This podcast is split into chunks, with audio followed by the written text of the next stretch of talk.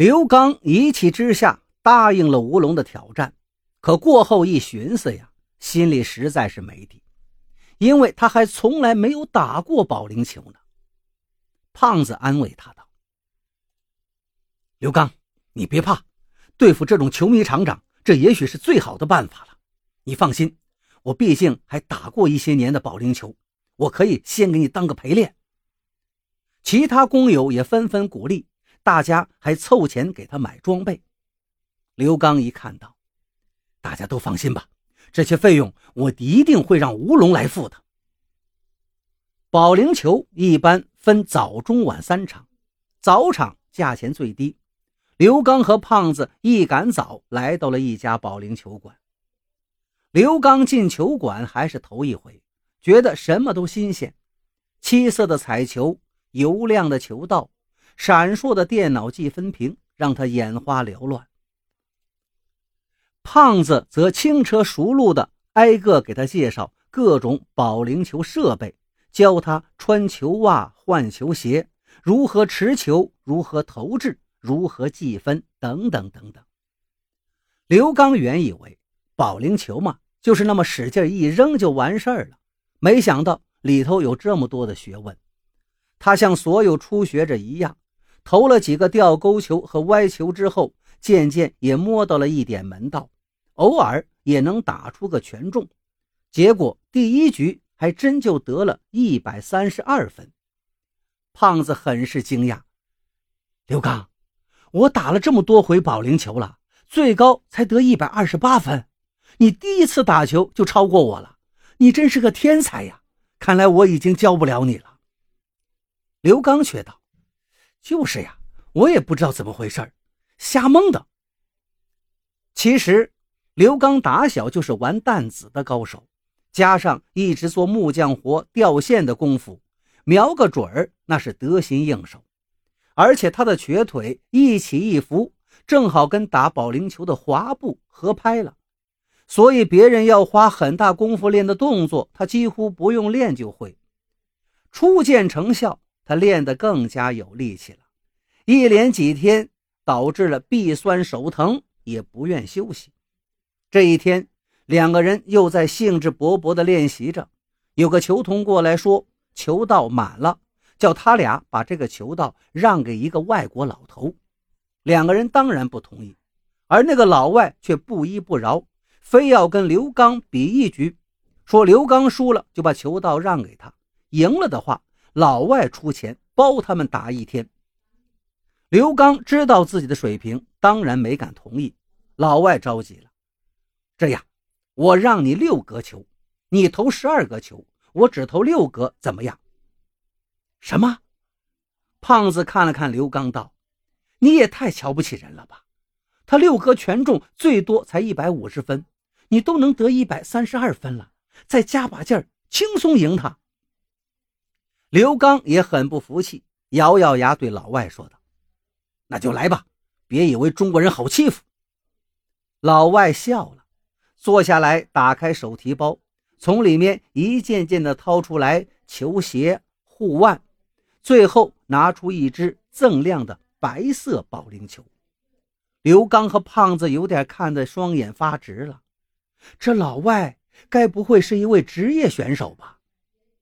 他们哪里知道，这个老外就是让吴龙头疼的那个老约翰。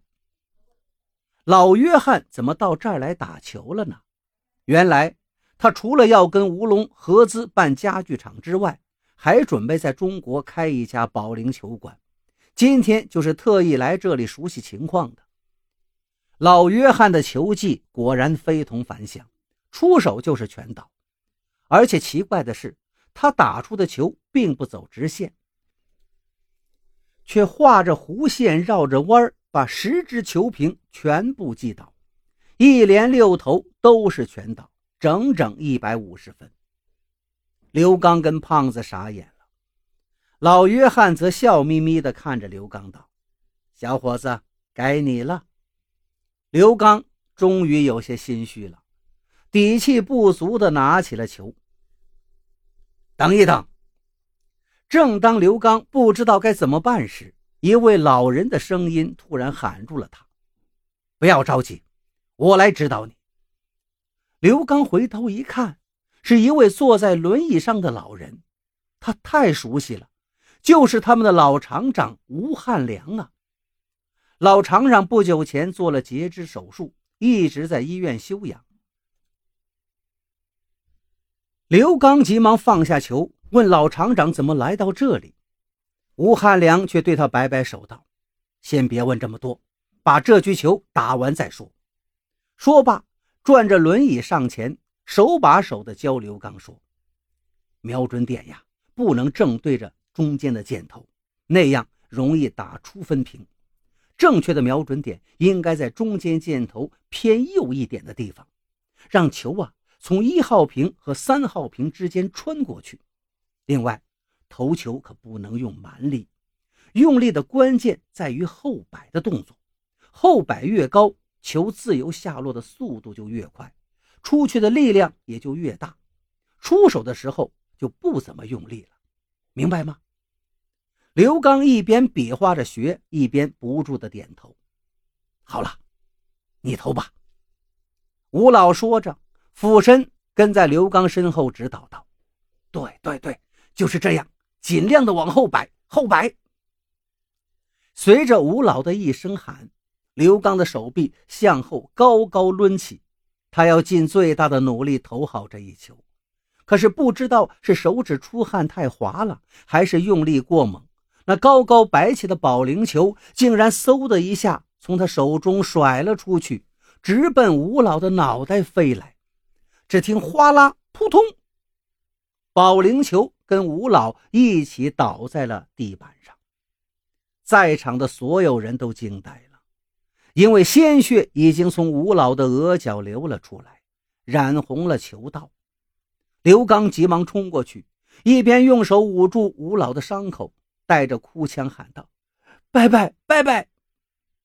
老约翰也吓坏了，着急地说道：“我的车就在外面，用我的车送他上医院吧。”一群人七手八脚把吴汉良又送进了医院。经检查，吴汉良并不是被保龄球砸中了，只是因为匆忙躲避保龄球，导致轮椅翻转在地，额头触碰才出了血，并没有什么危险，只需静养几天就好。刘刚望着头上缠着绷带的吴老，愧疚地说道：“吴伯伯，真对不起我。”吴汉良则疼爱地说道：“小刚啊，你把手给我看。”说完，拉过刘刚的右手，看那手指的皮都磨去了一大块，渗出了血。他叹了口气道：“我就猜着是你的手指有问题。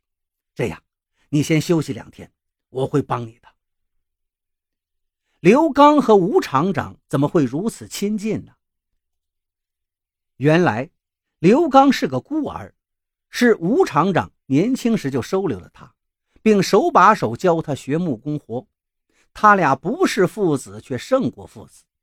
这时，刘刚说道：“我打保龄球是为了对付吴龙，您，您不会生气吧？”吴汉良说道：“这个事儿我都知道了，可是我希望你赢啊，孩子，因为我压根就不赞成他解雇残疾工人。”这都是他趁我住院的时候擅自做出的决定，真是儿大不由爷呀！我找过他，可怎么劝这孩子就是不听，说是你们自愿跟他打赌，所以我才来到这儿找你们。事到如今，我看这个赌呀，打下去也挺好，叫他见识见识咱们残疾人的能耐和志气。我已经跟那个混小子说了，就由我做你们打赌的公证人。只有你们赢了他，工人们才能安心的复工，也才能给那个混小子一个教训呐。拜拜，你看我能赢吴龙吗？你这么瞎练肯定不行，必须要有专业人员指点，系统的训练。吴汉良说着，拿出纸笔道：“我写张条子，推荐你到大众保龄球俱乐部找陈教练。”让他先从基本功教你，等我伤好了，我就亲自指导你。